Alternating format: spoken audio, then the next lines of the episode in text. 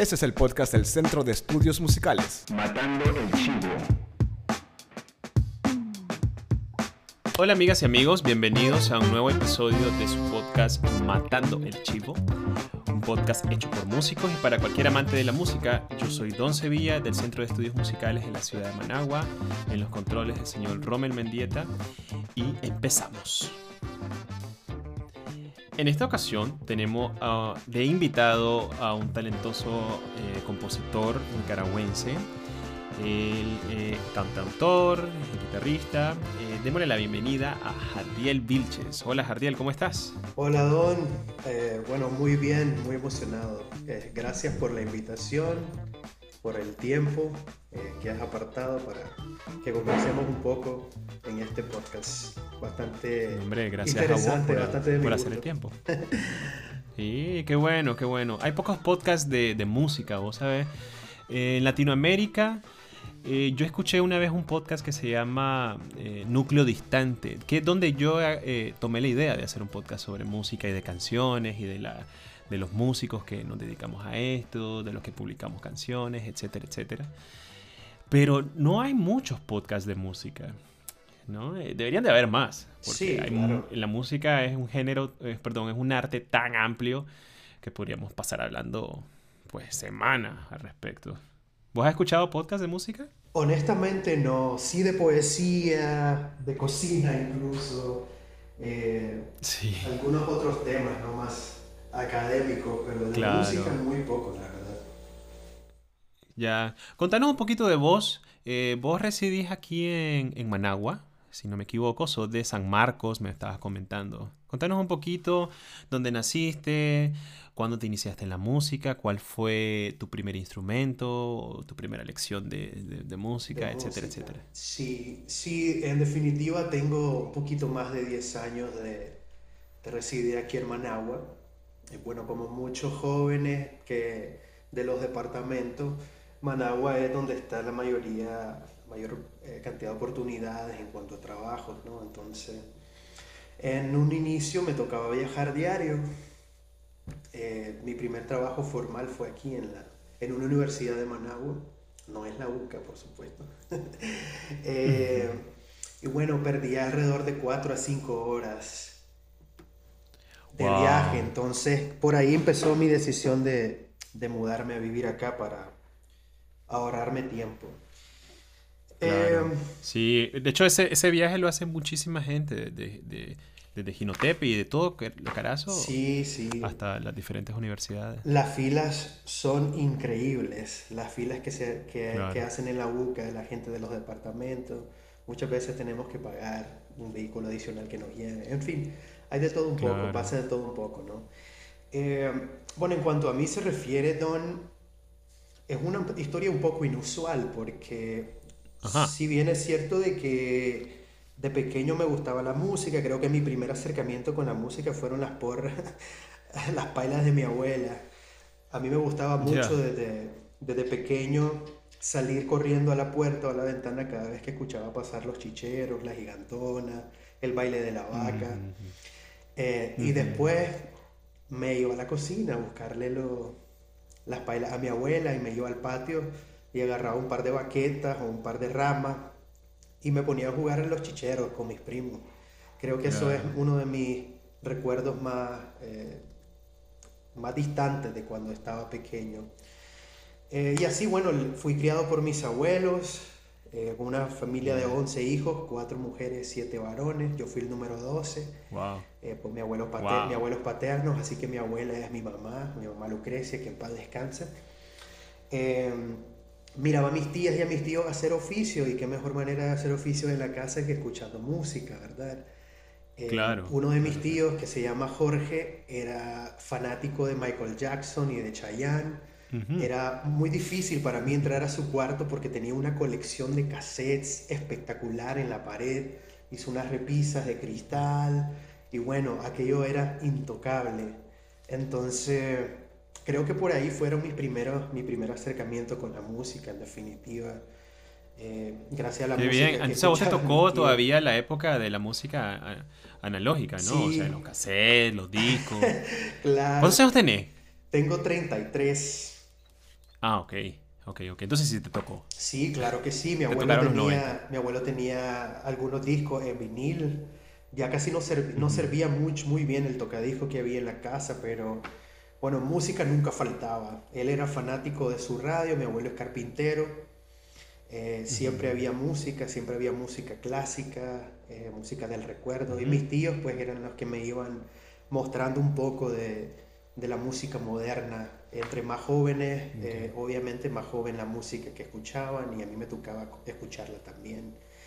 Sin embargo, creo que a mí nunca tuve guitarra, tal vez hasta los 17 tuve mi primera guitarra. Desafortunadamente mi papá no era... ¿A esa edad te comenzaste a tocar la guitarra? Sí, comencé muy tarde porque mi, bueno, mi papá no, no era como muy fanático, ¿verdad? De, de que fuera músico, creo que eso es algo que nos pasa a la mayoría, pero también trabajaba desde muy joven, entonces tenía muy poco tiempo para compartir esta parte, esto de la música con él. Entonces ya de grande fui que aprendí, empecé a, aprender a tocar guitarra con un, con un personaje muy famoso en San Marco que se llama Don Irving, que le dicen el puro. Irving Él me dio creo que una o un par de clases. Em, de guitarra. De guitarra. A mí me gustaba mucho venir aquí a Managua. Creo que en ese momento estaban entre mi 18 y 22, estaba muy de moda el Arcafé. Aquí ah, por el Parque Malas Palmas, La Curva. Eh, tuve la oportunidad de venir a tocar aquí un pan de veces. Estaba creo que empezando a inmiscuirme en la, en la corriente artística, en la escena artística en Managua, pero eh, bueno, y ahí me saqué la lotería a mis 22 años. Estuve mi primer, mi primer chamaco eh, ah. que se llama Jorge Alejandro. Y bueno, Jorgito venía con una condición muy, muy complicada eh, de salud. Entonces requería no solamente una atención especial, sino un tratamiento muy especial. Tuve que decirle adiós a la música eh, por más de una década para enfocarme en, en un trabajo que fuera un poco más rentable y, y, poder mantener la salud de Jorgito, que no, que me dejó hace, hace ya, va a cumplir cuatro años. Eh, ya, lo siento mucho. Sí, eh, falleció cuando tenía ocho, como un eh, efecto, ¿verdad? Corolario a su condición de salud. Pero bueno, fue quien, al fin y al cabo, quien me ayudó a reconectarme con la música de nuevo. Entonces es como que... Entonces, ¿vos retomaste tu carrera hace más o menos cuatro años? Hace, hace como dos años y medio prácticamente. Dos años y medio. Sí. La verdad que fue un Pero vos en ese tiempo componías, ¿sí? ¿Componías canciones? ¿Estabas este, activo de alguna forma? ¿O fue un apagón súbito? Fíjate que fue un apagón casi que súbito. Eh, durante los primeros años de Jorgito, sí, siempre estaba con, con mi guitarra, componía canciones para él.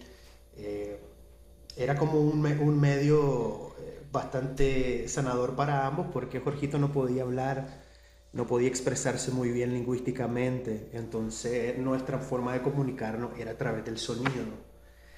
Eh, así podía percibir y entender cuando estaba molesto, estaba, estaba triste o estaba alegre.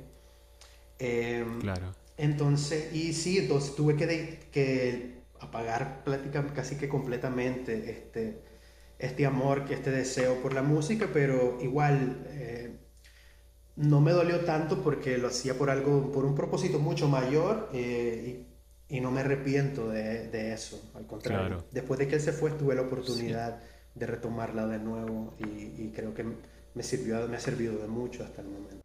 Claro, la, música es extremadamente terapéutica. Sí. ¿no? Es una forma de canalizar todas tus emociones que yo no sé qué hubiera hecho sin, sin ella, ¿no? muchas personas se van por otros agujeros negros, ¿no? Yo me fui en el agujero negro de la música y fue, ha sido la mejor decisión que he tomado en mi vida. Ahora, vos componés canciones, vos haces canciones. Yo estaba escuchando tu música en Spotify. Es música muy emocional, es música muy, creo que pensada. Eh, música muy diferente a lo que uno está acostumbrado a escuchar eh, en Nicaragua, ¿no? Donde, donde, donde abunda música bailable, música movida. Normal, es un país tropical, ¿no? Eh, pero pues tu música es, mucho más para sentarse y detenerse a, a escucharla, ¿no?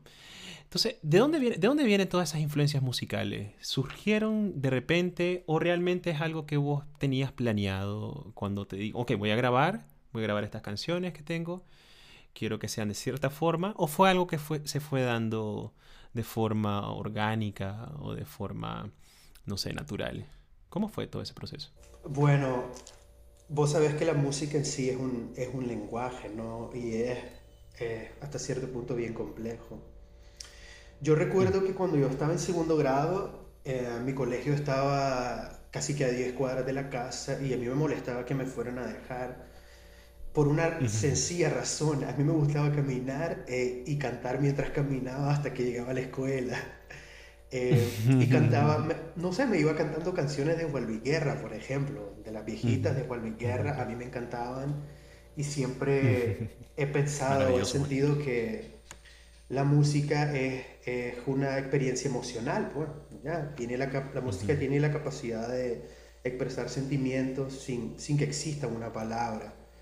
Eh, por otro lado, las palabras, las melodías vocales introducen una, una capa adicional poderosa, ¿vos sabes? En lo que estás viendo, en lo que puedes percibir. Eh, y bueno, su poder puede usarse para, para llegar ahí, pues, donde, donde la música no puede. Eh, creo que me ayudó a conectar un poco más con, con mis emociones de niño, hay cosas que no entendía y encontraba cierta claridad en la música. Entonces, creo que por ahí viene el asunto, porque si bien es cierto que parecieran que muchas de ellas son pensadas, algunas de ellas no, o sea, salieron como un ejercicio de, de contemplación, de algún paisaje que estaba viendo, de alguna situación que experimentaba con yoga, por ejemplo, y no hallaba cómo, cómo plasmarla ¿no? en, en, en, mi mente primero, porque el primero tenía que crearme eh, la melodía en este caso, y luego entraba en la búsqueda de, de la armonía, ¿verdad? Que, que pudiera encajar con la melodía que tenía en mi cabeza. Entonces, Entiendo, entonces las canciones fueron surgiendo de forma natural. O sea, no fue algo que lo tenías como muy estructurado en tu cabeza. Sí, luego al, al tomármelo un poco más en serio, ¿verdad? Y, leerlo detenidamente y plasmarlo en papel con sus respectivas reglas gramaticales y todo, veo que mucho de lo que pensaba o tenía en mi mente realmente era algo que trascendía, que podría ser hasta multidimensional, este, si, se, si se quisiera.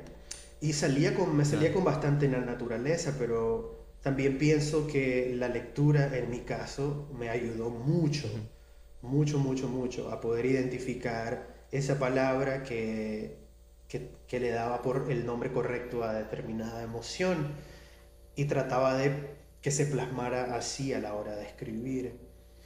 Eh, a veces con resultados muy bonitos, a veces con resultados pues no, no tan eh, académico, no nada tan esquemático, nada tan... Claro.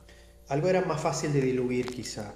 Entonces con los años ahí, fueron, ahí fui guardando canciones eh, y a, la parte de las canciones ponía, tenía la costumbre de, de, poner cómo me sentía en esos momentos. Eh, y eso me permitió rescatar mucha música cuando me encontré de nuevo con Milton porque lo que yo quería era precisamente era recrear eh, esa emoción, ese ambiente en el que me encontraba cuando escribí ciertas canciones. Y fue un ejercicio. Bien, para los que nos están escuchando, Milton es el productor de tu música, ¿no? Es correcto. Milton, aparte de ser un gran amigo, que fue una de las primeras personas que yo conocí aquí en Managua, Milton Castrillo y Marjá, creo que tenía como 14 años. Eh, de ahí no nos volvimos a ver hasta hace dos años y medio. Así de desconectado estaba. Pues y alejado de la música. Sí. Ahora, qué bueno que tomas, tocas ese tema de eh, la letra y de las imágenes y de la lectura y de la literatura en general, ¿no? Porque viene mucho al caso con, con, nuestro tema de esta semana, ¿no? Que es la importancia de la letra en la canción. La relación que existe entre la música y la literatura probablemente es una de las relaciones más importantes de la historia del arte en general. Tenemos infinidad de ejemplos desde de, la ópera, ¿no? donde el texto del teatro musicalizado era, es el eje principal de este género que ha sobrevivido al paso de los siglos, ¿no? hasta la música contemporánea, con el formato que todo el mundo está identificado, que es una canción, que ha llevado esta colaboración entre estas artes a las grandes masas ¿no? de consumo. Sería impensable eh, concebir una sociedad contemporánea sin la canción. ¿no? La canción está en todos lados. ¿no? Ella nos acompaña día con día durante nuestra vida como el género indiscutiblemente más popular de la historia. Y lo es en gran parte debido a esta colaboración con las letras. ¿no? Todos en algún momento de nuestras vidas nos hemos sentido relacionados con la letra de alguna canción, eh, que nos retrata nuestras relaciones emocionales, nuestras emociones, nuestros sentimientos, este, historias ¿no? de tradición oral, hasta poesía muy profunda y sofisticada. Ahora, escuchar música, eh, como decía vos, es una experiencia emocional, no por sí misma, o sea, solo la música, sin letra. La música tiene la capacidad de expresar emociones y conmovernos sin necesidad de articular ninguna palabra. Porque es un lenguaje, como decía vos, ¿no?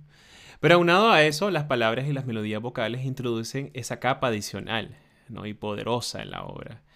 El poder ese que puede usarse para llegar ahí donde la música sola es difícil que llegue, ¿no? Decir algo con palabras. ¿Qué tan importante para vos es la letra en la canción? sí. para vos. Bueno, mira, hablar de la música, la letra, las emociones es un tema súper amplio y súper enriquecedor, ¿verdad? En, mi experiencia. Creo que sí estamos claros de que la música es un lenguaje por, en sí misma, pero por otro lado, eh, aparte de que es una experiencia emocional, las palabras y las melodías vocales también introducen una, una capa como adicional eh, que te permite percibir o ver de mejor manera un paisaje o una situación. Eh, y esta, al ser combinada pues con la música, llega a lugares donde la música por sí sola no podemos llegar. Eh, claro.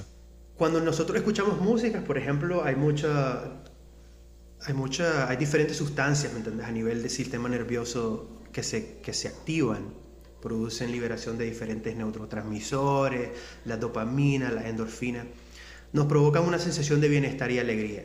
Pero al, cuando, cuando ya estamos un poco más conscientes de, lo que estamos escribiendo, eh, completamos una canción, hay canciones que son capaces de generar prácticamente una manera universal eh, de sentir o emoción, o sí, de, sentir emociones, ¿no?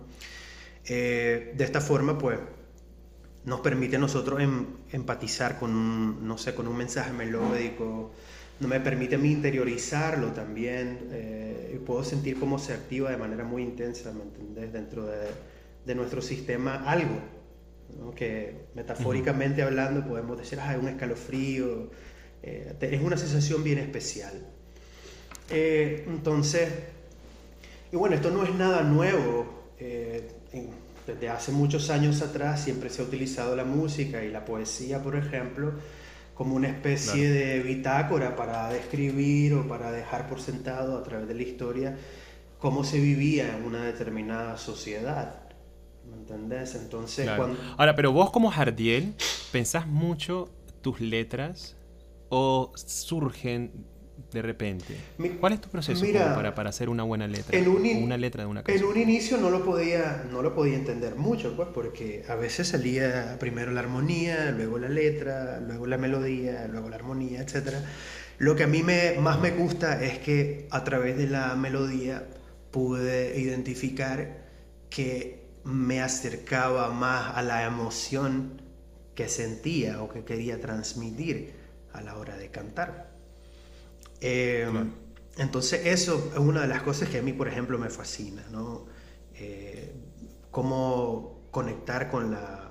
cómo escoger las palabras correctas para identificar la emoción correcta que se quiere transmitir en, esta hora, en una oración, por ejemplo. Y no necesariamente dejar que la armonía sea que me lleve a esa emoción. Entonces, hay canciones que simplemente salieron, como dicen, al bolsazo, ¿no? Eh, como Escaparate, por ejemplo, que es, una, que es un pensamiento, es una, son preguntas que tenía en mi cabeza acerca de cómo, cómo puedo entender a Joa, por ejemplo, ¿entendés? Que quiero ser parte de esa locura, quiero saber por qué llora, qué, qué puedo hacer al respecto. Eh, y no le di más vuelta al asunto y me di cuenta que si trataba así el esfuerzo por encontrar las palabras correctas que me pidieran, que me permitieran canalizar esta emoción, agregarle un sonido, una armonía, cuando, cuando pasó y que pasó de forma muy natural, sentí un, un, un alivio dentro de mí increíble. Claro, en su momento no sabía cómo expresarlo. Ahora que he leído un poco más, que me he dado más tiempo eh, para leer, para estudiar un poco, para entender también esta parte, me doy cuenta de la importancia que tienen las palabras en la música, ¿me entendés? Cuando se unen de una manera cohesiva, las canciones crean una experiencia más concreta, más específica, a la que la música instrumental pues tal vez le costaría llegar lo que se puede obtener es tal vez una historia, un contexto, una cadena de palabras sin sentido, ¿me entiendes? Sin embargo, le dan un sentimiento particular.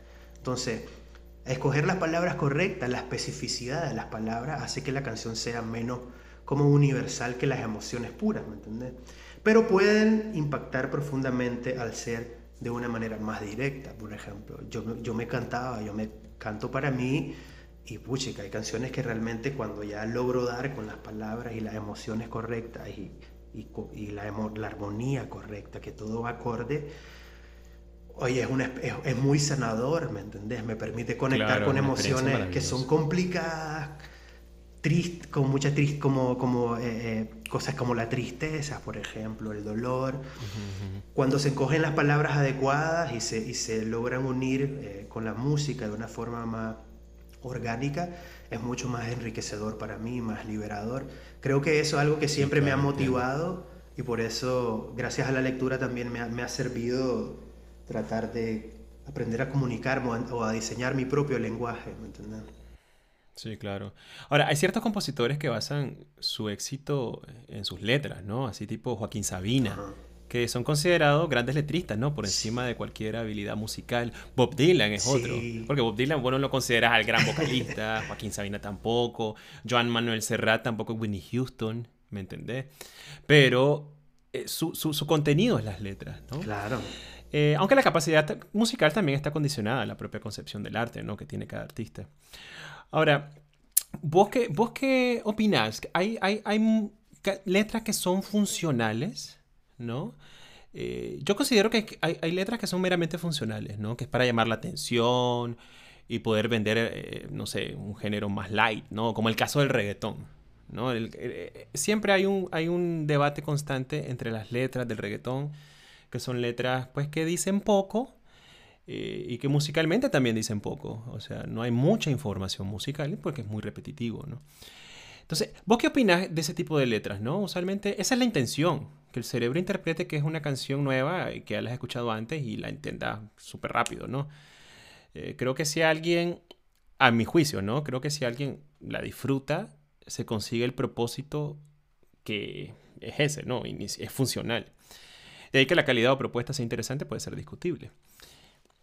¿Qué opinas vos? Bueno, mira, si partimos este, desde el reggaetón, creo que eso es algo más pensado eh, comercialmente, ¿no? Para mí el, el, reggaetón lo que hace es encapsular un contexto, un momento, un momento mercantil, por decir así, eh, y tratar de prolongarlo por, por la mayor cantidad de tiempo posible.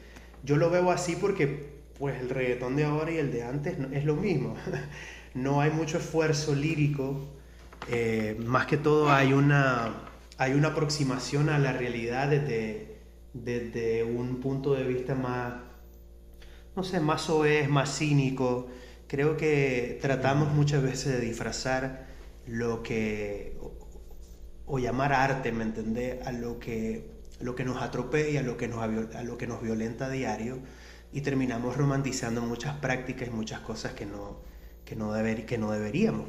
¿Por qué? Porque, bueno, y ahí, eh, para empezar, no podemos ignorar que, obviar el hecho de que las canciones forman parte, forman un importante medio de aprendizaje y que a través de las letras se puede dar la interiorización de los mismos, ¿me entendés? Entonces, de alguna manera estamos... Y la gente escucha esas letras. Exacto, de alguna manera estamos como obligados a prestar atención a lo que escuchamos, a lo que nos están transmitiendo y pues esto también influye en nuestra formación de nuestros pensamientos, en nuestra conducta incluso nos afecta todo a, altos rasgos, en altos rasgos, ¿me entiendes? Entonces, estar cantando una canción de reggaetón eh, donde eh, sexualizamos, cosificamos a la mujer, por ejemplo, eh, normalizamos ciertas prácticas, no me parece nada saludable. Pero como te decía, creo que obedece más a, un, a una estrategia de mercado. No sé, para mí, yo veo que muchos... El rock lo hizo también en su tiempo. Sí, claro. El rock en los 70 también era soez, en los 80 también el punk, ¿no? Eh, Fíjate no solamente el reggaetón, para ser, siendo un poquito amables con el género, ah, sí, sí, tierra, el rap, el hip hop también. claro. Eh, creo que sin, sin generalizar, ¿verdad? Pero creo que hay canciones que buscan, que se, que se diseñan con otro propósito eh, y que obedecen también a, a encapsular ciertos contextos, ¿me entendés? Ahora está de moda crear canciones de dos, tres minutos ¿Por qué? Porque en la mayoría de las plataformas de streaming también, eh, mira Twitter, era un espacio donde solo alcanzaba 140 caracteres, entonces tenías que buscar la manera de cómo diseñar noticias de ese tamaño. Así creo que han, han cambiado su formato, muchos muchos géneros ahora, con el propósito de, de, estar más alineado con lo que es un trending topic, ¿no? con lo que es lo más efímero, La, moda del momento. Entonces no, no, no, no lleva mucho contenido eh, lírico la, la, canción que escuché la semana pasada, probablemente ya se me olvidó esta semana y la próxima semana sale otra. Eh, y entonces hay una gran diferencia entre eso y otro tipo de música que te invita a la reflexión, por ejemplo. Sí. Sí. No sé, dependiendo de cómo la querás utilizar, no es funcional, correcto. Sí, porque si vos vas a, a, un bar o a una disco, no vas a reflexionar, no vas a desconectar el cerebro bueno, depende, ¿verdad? para, para, gustos los colores. Hay quienes que se, van a, se van a hundir a, a un bar eh, al ruido porque su una Tal vez en un bar, ¿no? Se presta. Pero si, por ejemplo, vas a una disco, eh, pues difícilmente la gente va a agarrar algo eh, pues muy profundo. Aunque, quién sabe, por, por ejemplo, escuchas a Juan Luis Guerra. Juan Luis Guerra tiene canciones y letras muy elaboradas y es música bailable, ¿me entendés? No necesariamente tienes que decir algo eh, babosón. Yo creo que Juan Guerra es de mis letristas más, más, que más me gustan en español. Y creo que él ha demostrado que se puede hacer eh, letras interesantes e, inteligentes en género bailable. ¿Me entendés? Calle 13 también tiene alguna que otra cosa que me gusta. Súper creativo. Eh, alguno que otro de reggaetón. Rosalía también tiene algunas cosas interesantes. Entonces, yo creo que va dependiendo muchísimo de, del artista. ¿no? Sí, correcto. A mi juicio, la letra de la canción importa mucho siempre. Aunque se diga algo tonto y superfluo, yo creo que la gente las escucha. ¿no? Por eso las rancheras tienen tanto éxito, los corridos, la salsa, la balada, donde las letras tienen una posición preponderante, vos sabes, o sea, principal. Una vez una niña de, de como 5 o 6 años me dijo de que no le gustaban las canciones en inglés porque no entendía lo que cantaba, lo, que decía el cantante, pues lo que cantaba la voz. Y creo que ese sentimiento es general, ¿no? Las personas escuchan lo que la canción dice. De ahí de que sea todo baboso lo que se diga, bueno, esos son otros 20 pesos, ¿no? Sí, totalmente de acuerdo. bueno, no podemos generalizar, claro, pero sí hay casos de casos, ¿no?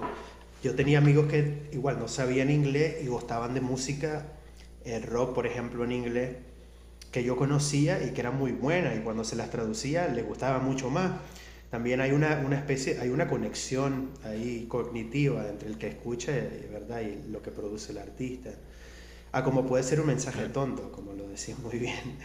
Pero sí. Eh, en mi caso hay que estar alerta con los mensajes tontos también, porque no, no podemos permitir que mensajes tontos sean los que van alienando nuestra conducta, ¿me entendés? en el día a día. Claro. sí, es como el café. Exacto. O sea, si consumís un buen café, entre más consumís cosas de calidad, más nos enamoramos de ellas. correcto. Y dejamos las que no tiene. Pero si solo tomamos café instantáneo del más charbasca, pues tal vez nunca entenderemos la diferencia. ¿no? Sí, sí, sí. Muy bien. Jardiel, ha sido un enorme gusto tenerte de invitado en este podcast. Vamos a hacerte unas pequeñas preguntas eh, de base que le hacemos a todos nuestros amigos músicos invitados. Y la primera es, si tuvieras que escoger una obra, puede ser una canción, puede ser lo que vos quieras que sea música, que te represente, o que, digas que es maravillosa y es mi top, ¿no? ¿Cuál sería y por qué? Mira, bueno, creo que más bien te puedo comentar acerca de lo que estoy escuchando ahora que considero, uff, algo increíble como mi, mi, top. Eh, a mí me gusta mucho un guitarrista de nombre Nino Josele. Eh, en particular, una canción, es un cover que se llama My Foolish Heart. Es una canción que ha sido quizás súper requemada por, mucho, por muchos artistas. Nat King Cole, Rob Stewart, Stewart. Es una canción de Ned Washington y, Victor Young, si no estoy equivocado. Eh, y me gusta porque eh, es, una, es una canción que ha trascendido a través del tiempo, ha tocado miles y miles y millones de personas. Y bueno, la ejecución de Nino eh, es espectacular, creo que es una... No ya, la canción tiene letra, pero él sustituye la melodía de la letra con, con, su guitarra y la ejecuta de una forma que transmite mucha, mucha paz para mí. Eh, me da mucha curiosidad también. Qué genial. Sí. Qué cool. ¿Cómo te ves en 10 años dentro de la música? ¿Te gustaría seguir siendo cantautor? Fíjate que nunca he,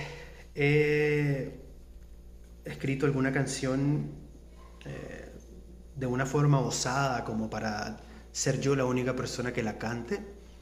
Tengo canciones que, no, mm. que aún no he grabado porque están escritas, nacieron de, dentro de mí para una voz femenina, por así decirte, ¿me entendés? Entonces, como está el mundo ahora, a veces hasta me da miedo eh, hacerme planes muy concretos, porque hay que aprender a improvisar y, a actuar según la, en la realidad en la que vivís. Entonces, sí me gustaría, me veo como alguien que todavía estará haciendo música en 10 años, no solamente para mí, sino también para, para amigos, para otras personas. Yo lo veo más que todo como una filosofía eh, de compartir. Entonces, mm. sí me veo componiendo con mucho mayor conocimiento adquirido en términos de procesos de producción, eh, nuevas herramientas. Entonces, ¿cómo? ¿De qué forma? No lo tengo establecido, pero sí estoy seguro que voy a seguir componiendo y dando mucho que hacer más adelante. Qué genial. Ahora, eh, si tuvieras que poner en orden los elementos de la música, ¿no? La melodía, la armonía, el ritmo, la letra y el timbre, entiendas el timbre como los colores, ¿no? De la música, la instrumentación. Eh, ¿Cómo lo pondrías en primer lugar, en segundo, tercero, en cuarto?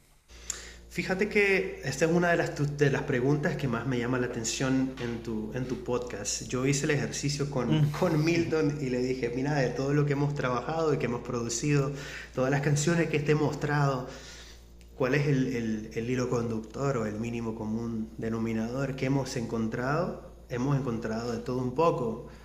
Cada, cada una tiene un proceso creativo muy diferente, pero a nivel personal, eh, a mí me gusta, más, me gusta pensar que es la melodía, para mí es lo primero, porque trato de, de encontrar una conexión con la parte emocional a través de la melodía y después se seguiría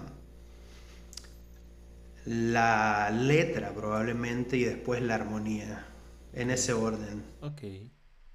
Ok, ¿y después qué tendrías? ¿El timbre o el ritmo? Creo que el timbre, el ritmo eh, no ha sido algo a lo que me eh, con lo que me he empeñado mucho, porque estoy como un pequeño viaje de reconocimiento ahora, eh, ver qué tan virtuosa puede ser mi voz, qué, tan, qué tipo de género afloran de manera natural, mientras estoy tocando, entonces no, le, no me estoy muy ensimismado con el ritmo, sino con esta otra, con otros elementos.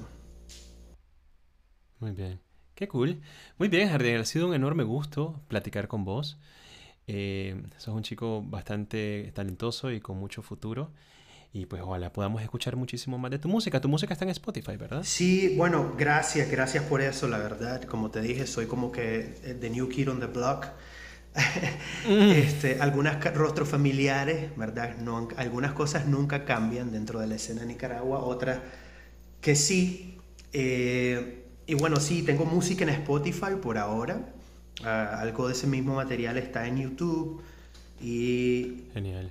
Viene, viene material nuevo también que estamos trabajando ahorita con, con siempre con Milton y la colaboración de algunos artistas de la escena este, actual. Genial. Pues vamos, ahí vamos a seguirte escuchando entonces. Muchísimas gracias. Y muchísimas gracias a todos ustedes por escuchar el episodio número 17 de Matando el Chivo. En los controles, Rommel Mendieta. Aquí es el Centro de Estudios Musicales. Y nos vemos en una siguiente ocasión. Bye bye.